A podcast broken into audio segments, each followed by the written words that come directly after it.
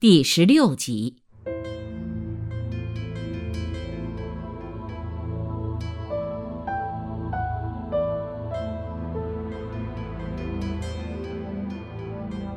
三渡赤水前，毛泽东鉴于二渡赤水的胜利，主张打周浑元部。林彪反对，认为不能打，周浑元是中央军，不好打。林彪主张打贵州军阀王家烈的军队。在鲁班场召开的军事会议上争论激烈，毛泽东很火，说：“不按照他说的做，他就不干了。”当时党内军内民主气氛浓，说不干就不干，举手表决。结果一表决，毛泽东得票少，把指挥权给表决掉了。许多人认为毛泽东从遵义会议开始奠定了军事指挥权，后面都是一马平川。事实上没有那么容易，在三渡赤水之前。遵义会议获得的指挥权，在鲁班场会议上被表决掉了。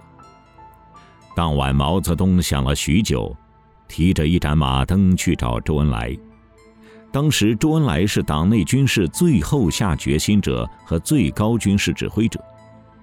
毛泽东说服了周恩来，周恩来最后下指示，表决作废，毛泽东依然是前敌指挥。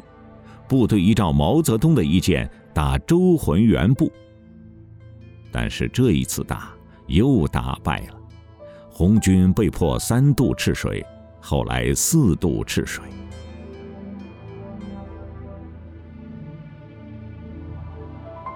人们常说从胜利走向胜利，其实不是那么回事，这就是我们胜利的过程。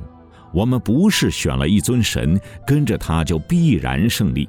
我们选择的也是一个人，他也出问题，也出错，但能及时发现错误，迅速改正错误。对中国革命来说，每一次失败都蕴含着成功，每一次成功又都潜伏着失败。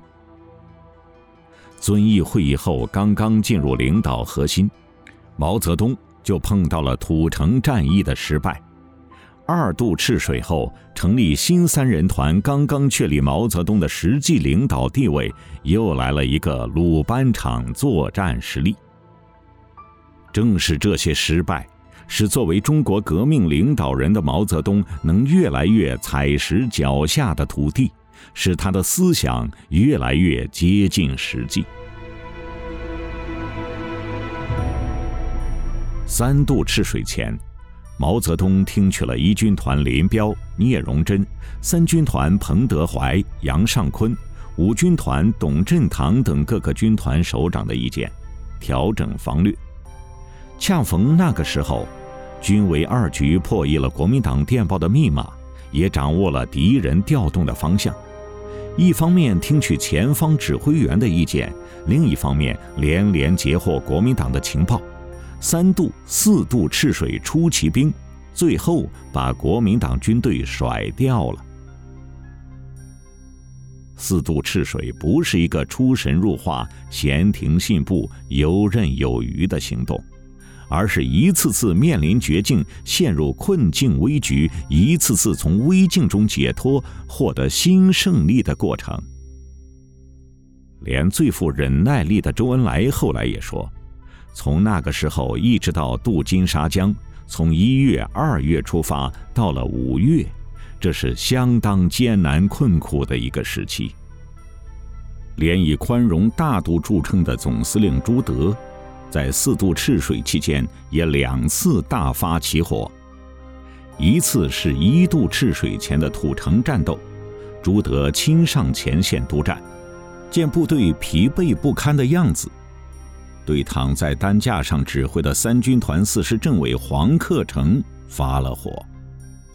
另一次是四渡赤水后南渡乌江，干部团奉命拆掉浮桥，但九军团还未过江。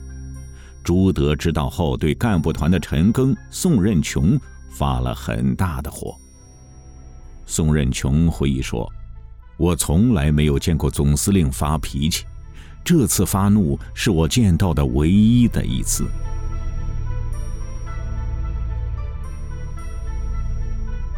客观上说，红军到了四川、云南、贵州以后，在江西苏区与敌军相比明显占优的山地机动能力也不明显了。就连最弱的贵州军也有极强的山地行动能力，使其同样具有行动飘忽的特点，并非不堪一击。即使是二渡赤水的遵义大捷，也使红军付出了很大代价。遵义战役后，彭德怀给军委的报告中说：“红三军团现在只有一个团能维持原编制，每连也只有五六十人。”其余三个团每连只能编四五个班，可见部队损失之大。况且，红军作战人生地不熟，没有根据地，没有老百姓给提供消息、提供粮食，在赤水河连续四次走之字形路线，大家的耐受力都达到了极限。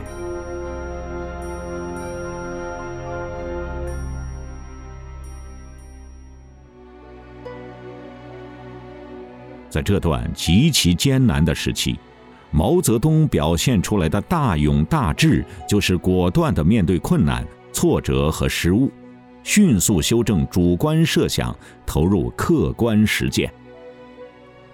中国工农红军的胜利，绝不是历史用托盘端上来的一份幸运礼物。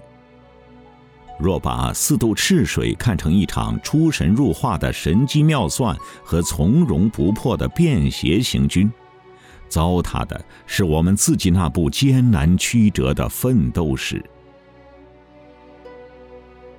即使过去了多年，今天人们参观泸定桥，驻足桥头，看着那十三根铁索，依然能感觉到大渡桥横铁索寒的惊心动魄。而另一处天险腊子口，山口仅宽三十余米，两边全是悬崖陡壁，周围尽为崇山峻岭，除此，便无路可走。当时担任主攻的是红一军团二十四团团长黄开湘，他当年三十四岁，是中央红军中一员猛将。在艰难曲折的长征途中，一路先锋，一路烈火，飞夺泸定桥的是他，强攻腊子口的也是他。当年，黄开湘亲率两个连，从右侧攀登悬崖峭壁，向敌后迂回。黑夜中正面拼杀正酣，一颗白色信号弹腾空而起，黄开湘迂回成功。三颗信号弹又腾空而起，红军部队发起总攻。第二天，彭德怀经过战场，见五十米一段的崖路上手榴弹弹片铺了满满一层，有的地方还厚厚的堆了起来。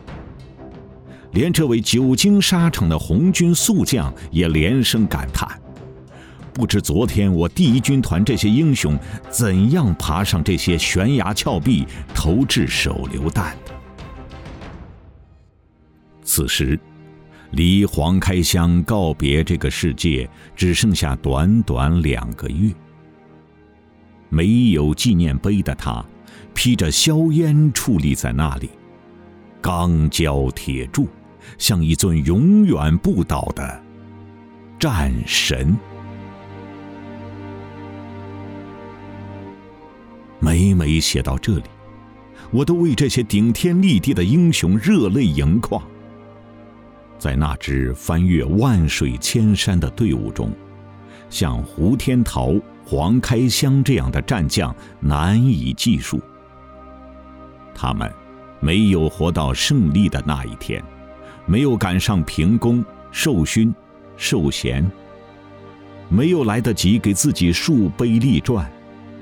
也没有机会返回家乡，光宗耀祖。他们穿着蓝绿的军装，带着满身的战火硝烟，消失在历史的帷幕后。他们，是真正的英雄。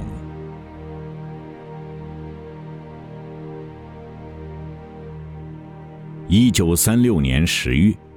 红军三大主力会师，震惊世界的万里长征胜利结束。红军三大主力会师，蒋介石大受震动。他剿共近十年，不但未能剿灭，反将红色力量都搅到了一起。没有红军二万五千里长征，不会有红军与东北军、西北军组成的三位一体。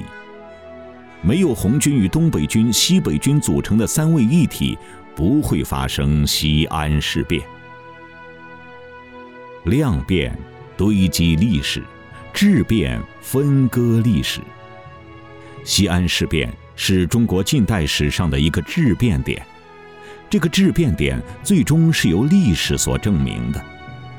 西安事变的和平解决，为抗日民族统一战线的建立准备了必要的前提，由国内战争走向抗日民族战争，国共新的局面由此形成。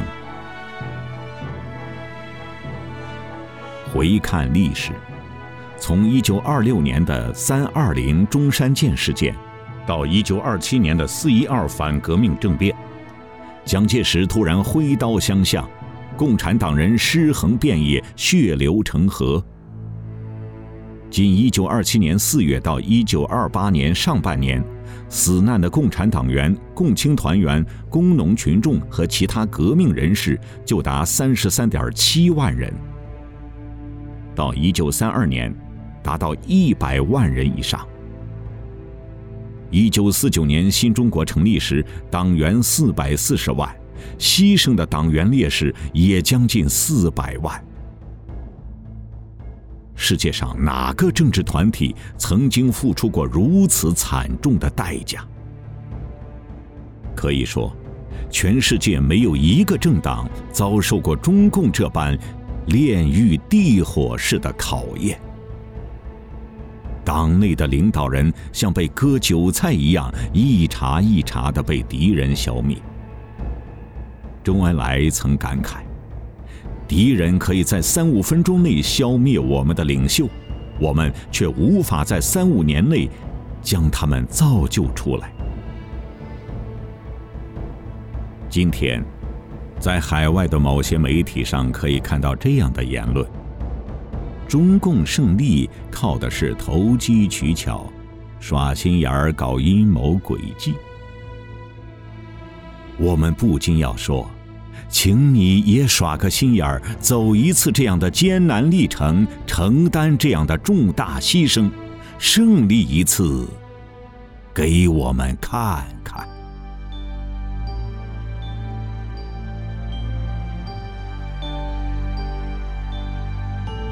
以上您听到的是大型系列节目《为什么是中国》，作者金一南，播讲尼亚牛，音频制作杨小磊。